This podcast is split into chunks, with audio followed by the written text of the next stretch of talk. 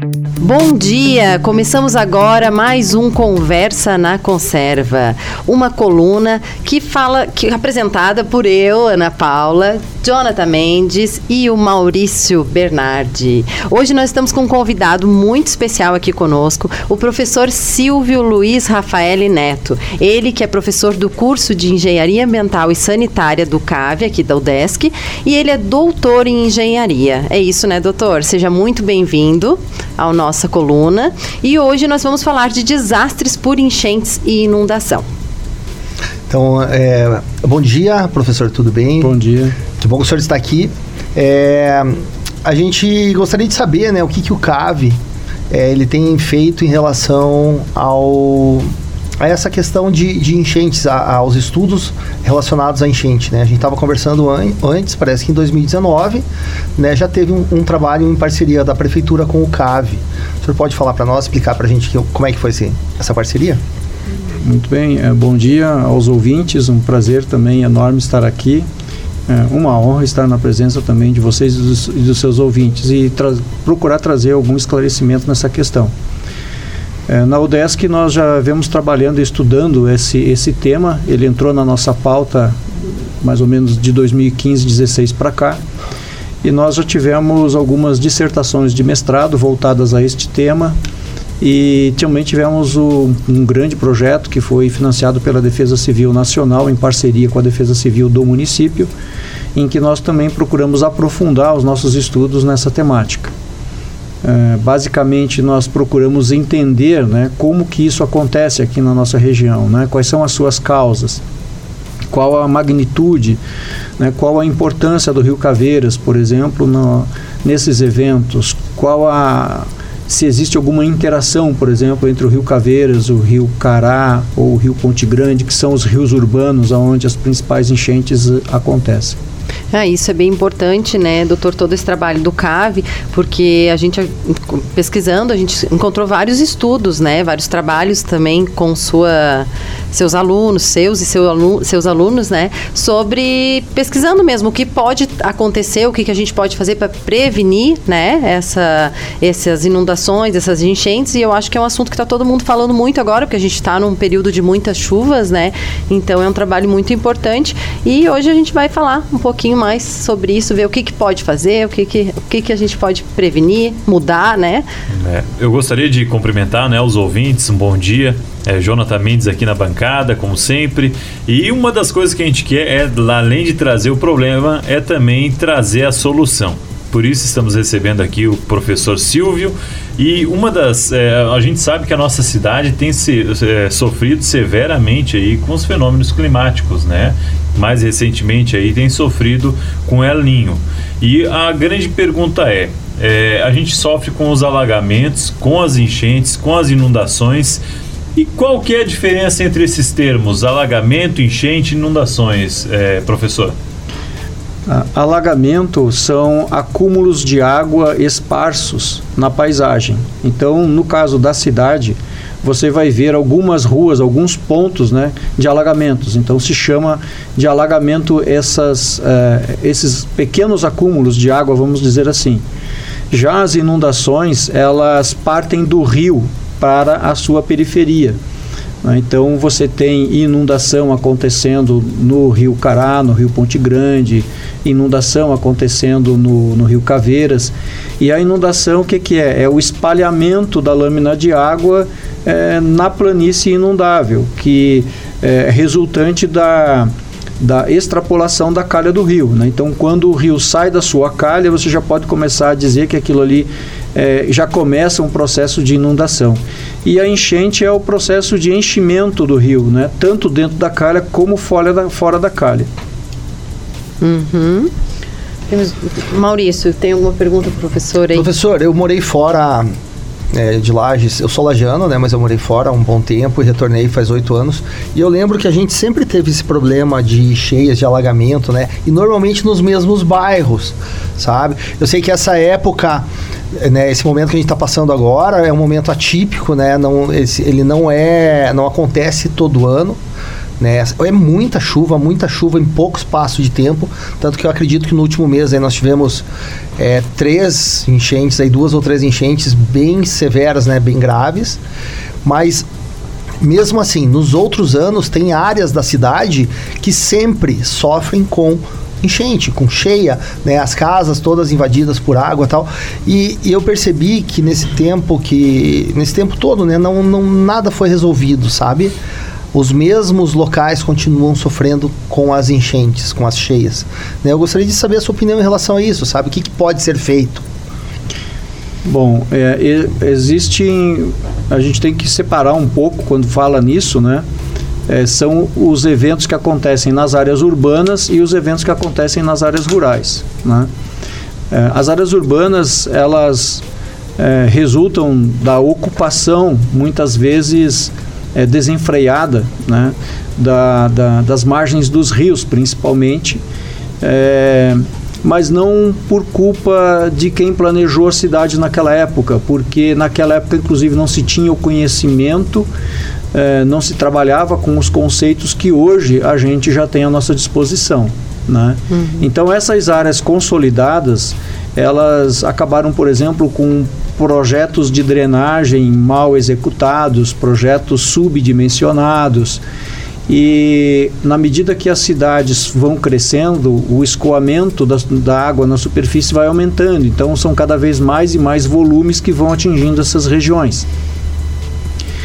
É, então você é, pode trabalhar né, para tentar evitar esse tipo de coisa. Hoje em dia, então, nós já temos ferramentas, tecnologia, conhecimento é, que dá tranquilamente para evitar é, nessas áreas de periferia das, das cidades para onde as cidades estão crescendo. Né? Então, existem várias ferramentas que podem ser aplicadas e isso necessariamente passa também por ações no nível das, das leis, da, da, inclusive com um papel importante nas câmaras de vereadores. Hum. Seria correto afirmar, professor, que um caminho, né, eu acredito que seja, pelo que o senhor tem comentado com a gente, seria um planejamento do poder público e também, é, e tanto em relação à questão de moradias, que muitas são em áreas verdes, não são é, é, em áreas que são realmente habitáveis. A gente sabe que tem muitas áreas aqui que, como o Maurício comentou, historicamente é, acontece as enchentes. Ainda assim, as pessoas acabam ocupando esses lugares. Seria um planejamento em relação a essa moradia responsável e também um planejamento em uma melhor é, rede fluvial? É, uh, o planejamento ele tem que levar em consideração hoje em dia é, justamente essas áreas que são sujeitas a inundações e alagamentos. É, na área de urbanismo, né, que nós temos aí os arquitetos e urbanistas, é, eu vejo uma necessidade importantíssima de que os arquitetos e urbanistas passem a considerar as áreas de risco durante os seus planejamentos coisa que há alguns anos atrás isso não era realizado. Então, o profissional que está à frente né, do planejamento das cidades eh, e que está de frente né, com o problema são os arquitetos e urbanistas. Começa por aí. É, depois, claro, os instrumentos da própria prefeitura no sentido de garantir que aquilo que foi planejado seja executado, como, por exemplo, evitar ocupações dessas áreas. Essas áreas próximas aos rios, existe uma tendência, sim, de ocupação irregular, inclusive, dessas áreas, que se chama de área verde, mas essas áreas também há como se dar um destino para elas, como, por exemplo, você é, tornar essas áreas como áreas de lazer da comunidade, porque se essas áreas simplesmente não forem ocupadas, é, há uma pressão da, da, da, da, população em ocupar essas áreas. Então, o que, é que você faz? Você coloca a comunidade como responsável. Né? Então, você cria lá campo de futebol, você cria é, locais né, de lazer, é, trilhas, é, academia céu aberto. É, né? E aí essas áreas elas vão poder ser inundadas, né? podem ser inundadas. Você dá um destino e a própria comunidade acaba sendo a fiscal. né? Porque o poder público também ele é extremamente limitado então é uma também, inclusive, das razões de que os problemas não são resolvidos, né? É a questão da própria limitação do, do, do, poder público com relação à sua própria estrutura e até mesmo a própria capacitação, né? No sentido de começar a levar em consideração eh, as ferramentas que nós já temos hoje à disposição. É, não, eu achei bem interessante isso, né? Nunca tinha passado pela minha cabeça, nunca tinha pensado nisso. E ali no morro, acho que é o Morro Grande, né? Que tem ali no no, no final, ali depois da, do caça, tem um terreno bem grande ali que eu passei há um tempo atrás. É, tinha um pessoal ocupando, saí, tiraram, é, mexeram, cercaram essa área para não ter. Já podiam ali ter, né, fazer uma praça, alguma coisa ali para que já não acontecesse isso. A pessoa não era culpa daí de quem, né, já prevenia que isso acontecesse. E até podia pensar em outras ações, como o professor falou para nós, já colocar um piso permeável, né, já pensar para não ter esse escoamento, né, para ter absorção do solo, já seriam outras medidas que juntando uma medida e outra já ia prevenir, né, essas inundações. O que eu sinto bastante falta também, até pegando o gancho da, da, da sua fala, é a criação de parques, né? Uhum. Lages a gente tem o tanque, tinha um parque também municipal, acho que lá em cima, na, na cidade alta lá, não sei o bairro, uhum. né, mas também fechou. Então acho que a criação de parques também ajudaria na, na, na captação de, de água de chuva, né? para evitar esses, essas inundações. É, inclusive aqui em Lages nós temos a área da Epagre, onde hoje a Epagre ocupa, né? E é uma, ali inclusive é uma bacia, né? Por coincidência é uma microbacia e é uma microbacia relativamente grande e é uma área que é, houve já algumas discussões no passado de urbanizar aquela área ali, né? Uhum. E eu, particularmente, sou absolutamente contra, porque uma vez você urbanizando essa área da Ipagre, você vai aumentar ainda mais os escoamentos e aquela pequena inundação que acontece junto ao fórum vai se tornar muito maior. Né? Nossa. É, então, todas as inundações que estão acontecendo na região do fórum, se você impermeabilizar a área da Epagre, vai se agravar. Então, esse é um exemplo. Né? É um exemplo em que a área da Epagre, por exemplo, poderia ser destinada a um grande parque, né? com o objetivo de retenção, deixar do jeito que está, né? mantendo a, a, a retenção da água nessa bacia, né? Enfim, a gente tem que começar a pensar nesses conceitos, né? Começar a olhar para esses lados aí, né? Pensar no escoamento superficial que é o grande bandido, né? Então, esse escoamento ou ele precisa ser retido a nível de lote em algum lugar, é, infiltrado no solo, né? É, evitado de alguma forma. E se não conseguir, nas regiões de risco, a população não pode se instalar. E ainda mais na questão das invasões, quem que invade são a, é a população mais frágil, mais fragilizada. Né? Então, quando vem a inundação, são os primeiros que são atingidos. Né? Então, às vezes, para você querer resolver um problema, você cria outro. Né? Uhum. É, é, professor, para quem é, ligou o rádio agora, a gente está aqui conversando com o professor Silvio, que é especialista em Hidrologia. Hidrologia, né? A gente está falando aqui sobre as questões de inundações, enchentes, alagamentos na nossa cidade que estão se tornando cada vez mais comuns. E professor, a gente fala, tá, é, comentou aqui que é papel do poder público estar tá fazendo esse planejamento.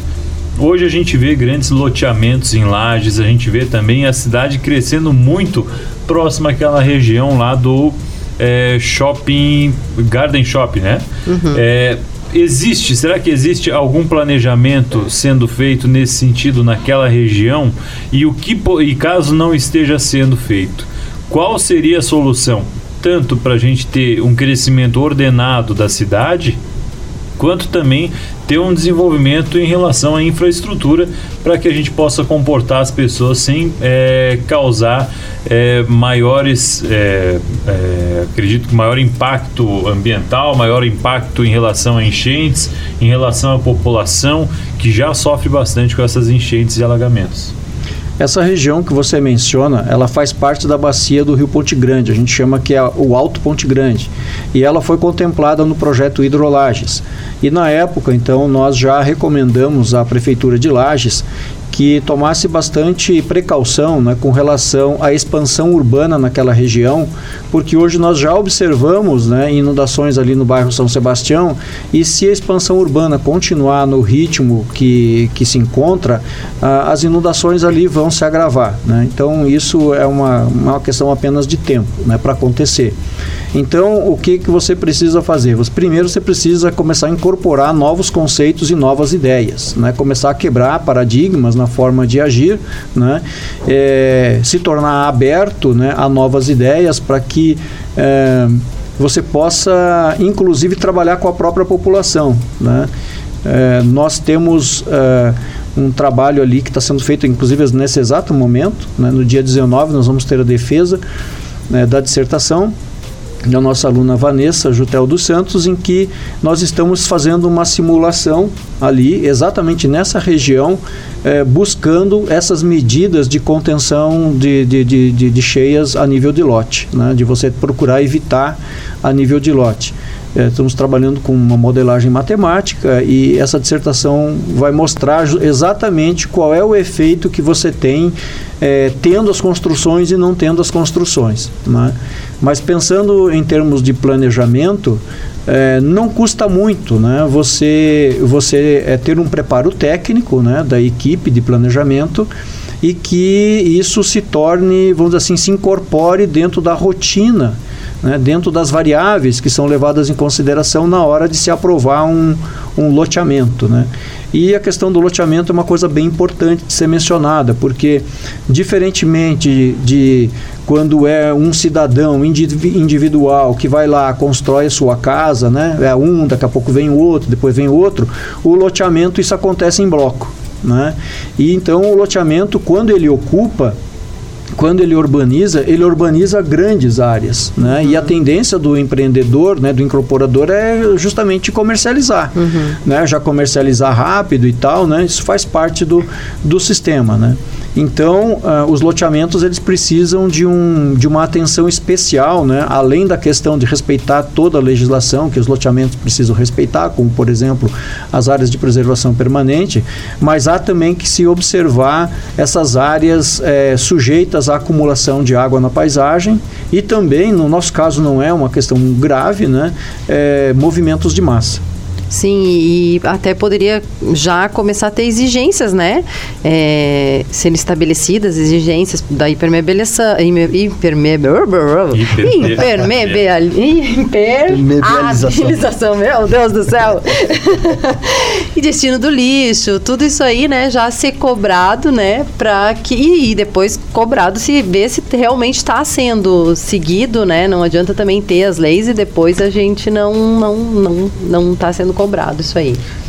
É, o que eu entendi é que quando foi, né, quando a cidade há 50 anos atrás, a realidade era uma, né, e hoje é bem diferente. Nós temos tecnologia e além de tecnologia de materiais, nós temos conhecimento para planejar a cidade, para evitar que aconteça isso em locais em locais novos. Né? Como o Jonathan falou, a cidade ela vai crescer naquele sentido do shopping, né?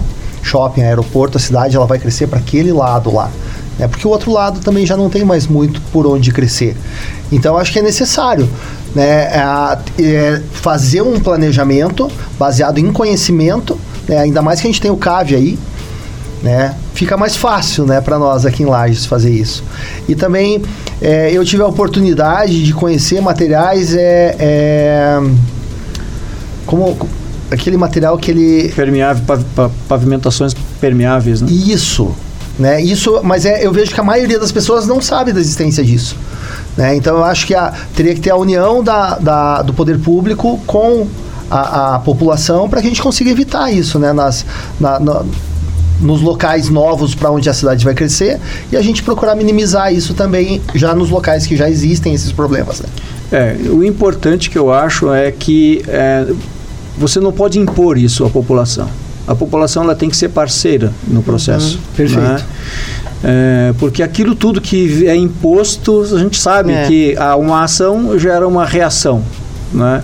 E na verdade você não quer uma reação, você quer uma parceria, né? Você uhum. quer unir esforços, né?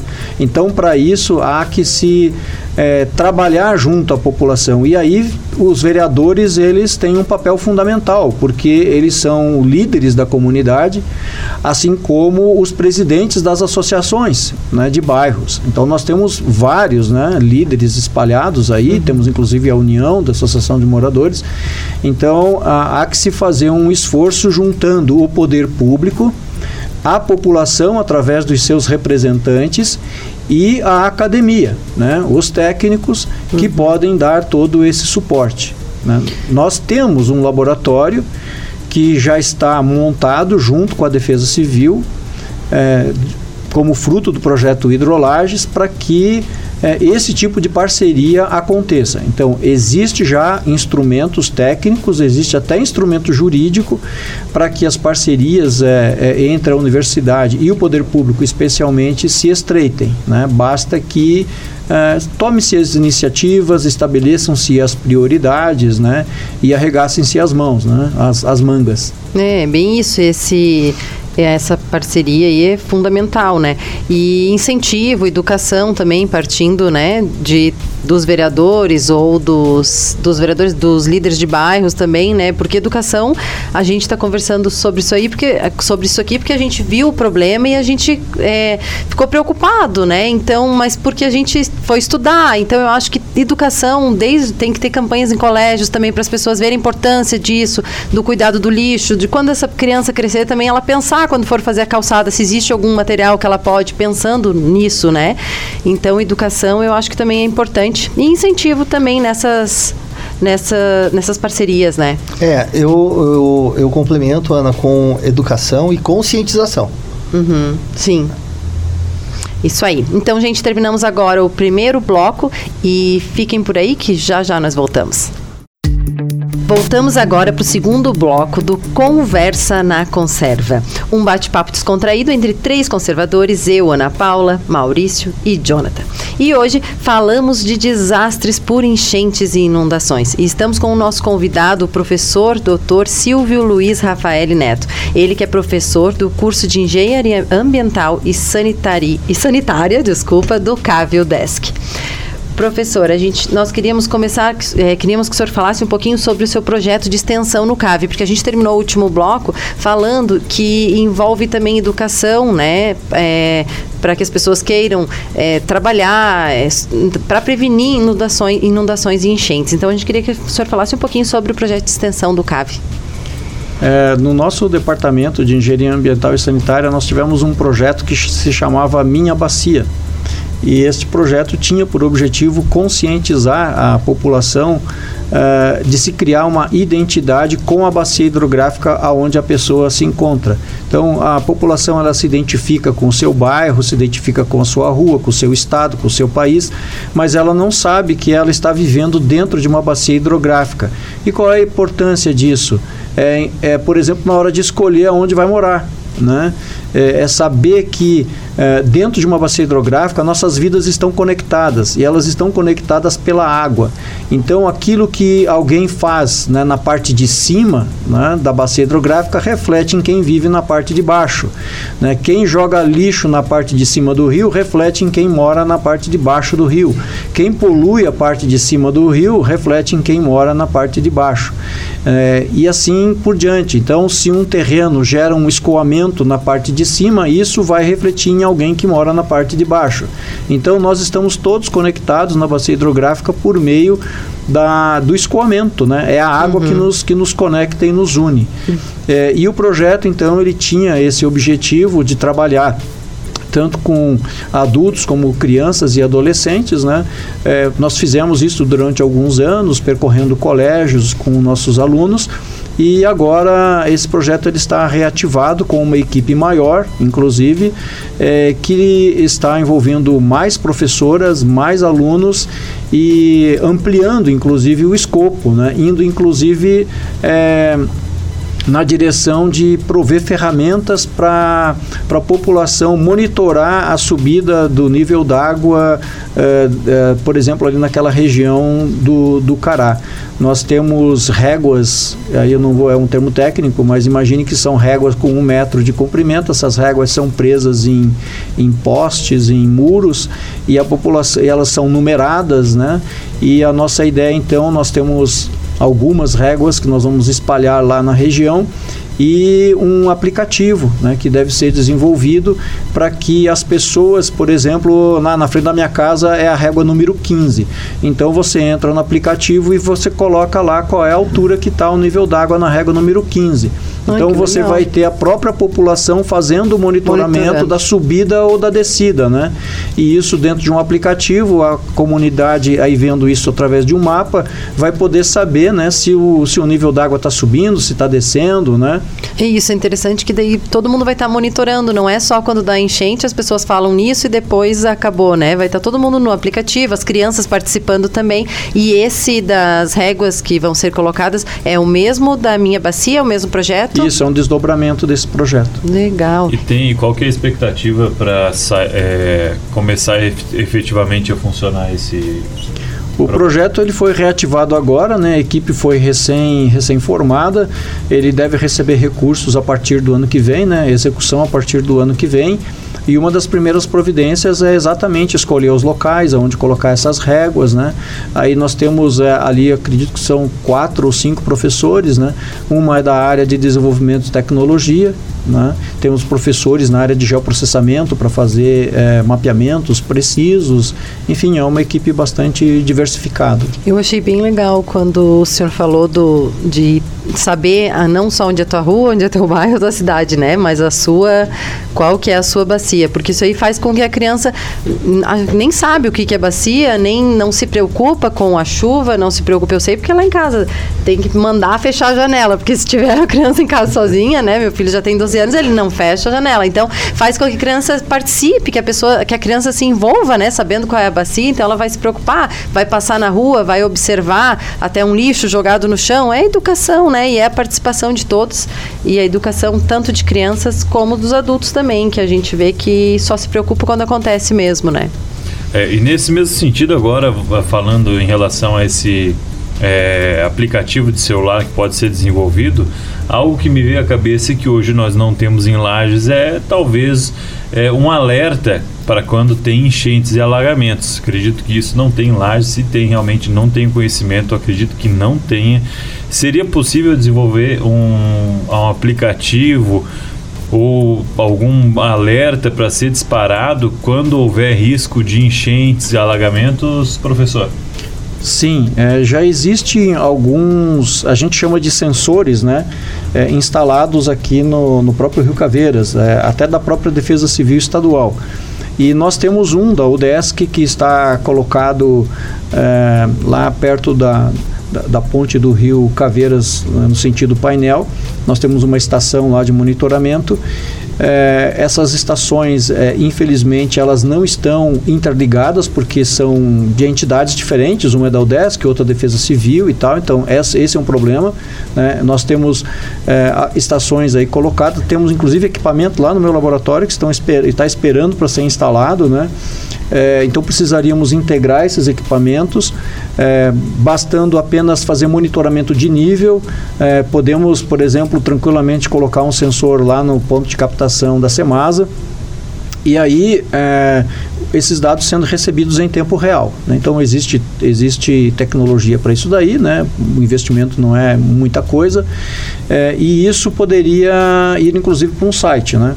Hoje você pode acessar o site do Semadem, é, se escreve Semadem com CE, né? M-A-D-E-N, é, mapa interativo e ali você pode escolher as estações que estão espalhadas no Brasil inteiro. E você vai ver que aqui em Lages tem uma estação que a gente chama de PCD, ela está instalada ali na ponte do rio Cará. É, e ali você tem um monitoramento do nível do rio Cará em tempo real. Então, é, existem né, é, já alguns sensores que estão colocados. É, esse PCD da, essa PCD da, do Semadem ela está em tempo real. A Defesa Civil usa. É, seria interessante que a própria população, né, os jovens principalmente, que já têm mais afinidade com essas tecnologias de, de, de, de acessar o site. Uhum. Né? Você, você, nesse momento você pode ver se o rio está subindo, se o rio está descendo, tem o um histórico ali das últimas 24 horas. Né? Então isso já ajuda, já ajuda bastante. E também a, a montante, né? nós já tivemos uh, uma situação em que eu estava lá fazendo um trabalho de medição de vazão no ponto de captação e o rio Caveiras estava subindo lá. E ele já faltava coisa de meio metro para chegar na ponte aqui no, no, no Cará. E aí, através de telefonema celular, conversando com com, com, o secretário da Defesa Civil na época, ele me perguntava, né, vai subir ou vai descer? Então, essa é a grande questão, né? Porque quando começa o evento e o rio começa a subir, você quer saber se vai subir rápido, é. se vai se vai extravasar, se vai sair da calha ou se não vai. Então, você não precisa assim de uma de uma coisa assim muito complicada, né? Basta que você monitore a, a, subida e a descida do rio já ajuda bastante as pessoas, né? Porque a pessoa sabe sabendo que, por exemplo, daqui a pouco sobe mais 30 centímetros, entra dentro de casa. E aí é. você já começa a tomar as providências, né?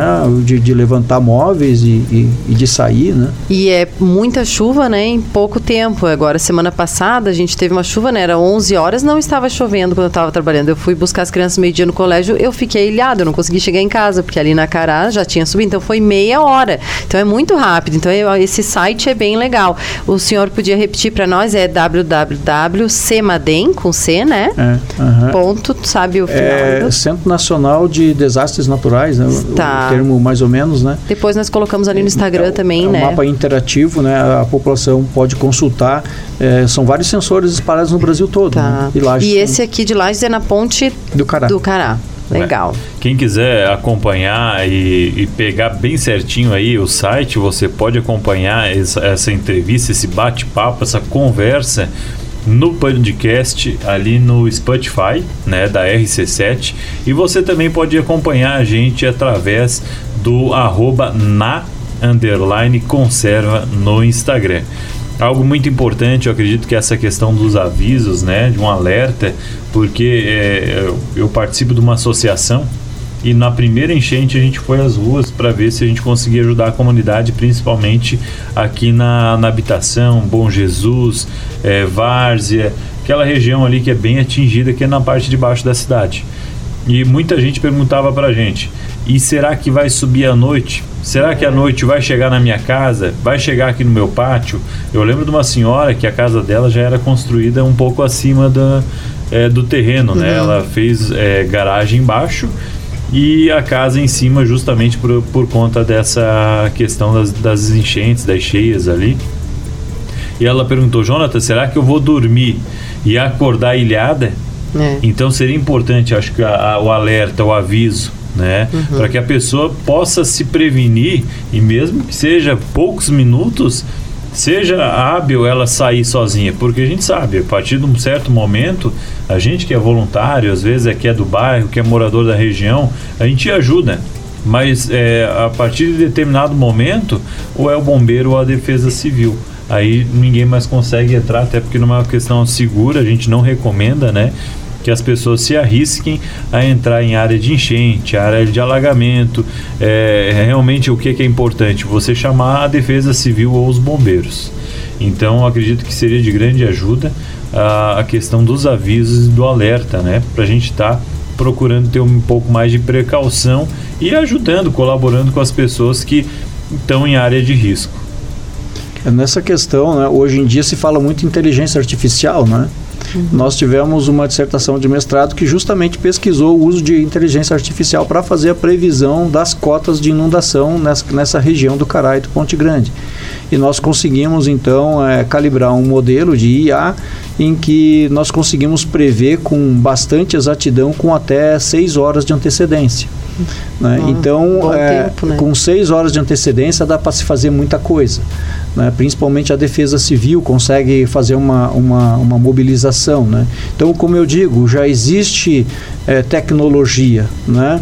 Uhum. já existe ferramentas, existe um conhecimento, um know-how, inclusive local. Né? Uhum. Em Lages, ah, não preciso estar tá buscando fora. Lages é, dá para se dizer que através do CAV, principalmente, já, já, já detém né, um bom conhecimento. Já existem publicações, inclusive, uhum. feitas. Né? Então, é, talvez um trabalho de reunir, né, de reunir isso tudo, de, sei lá, um grande esforço né, junto com a população, poder público, né, os políticos, né, enfim, os líderes, né, as lideranças uh, locais, né, empresarial, inclusive, uhum. né, para se tentar se chegar a uma, a uma solução. Sim, porque são várias, né? É uma solução, mas vamos ter que ter várias ações, né? Então é, é organização e planejamento mesmo para colocar tudo em prática, fazer acontecer, né? E é, prevenir. Eu, eu, achei bem interessante, né? Você conseguir prever com seis horas de antecedência, é porque seis horas bom, né? é muito tempo para você conseguir é, fazer ações para, sei lá, a pessoa que vai ter a casa inundada, ela conseguir salvar os móveis, sair é, de casa. Dá muita diferença, é, a vida uma, da pessoa. Pô, porque tem família que perde tudo. É. Né? 6 horas foi com 100% de certeza, né? Imagina, com 10 né? horas daí a probabilidade já cai para 80%.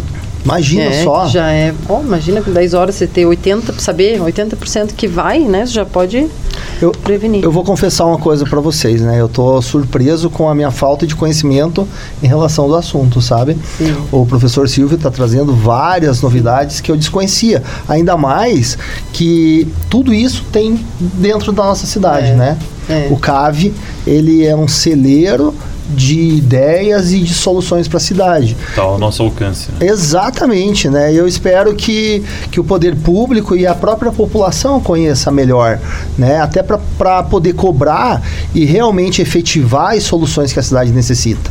Né? Eu vejo que Lages precisa ser pensada de uma forma mais moderna, sabe?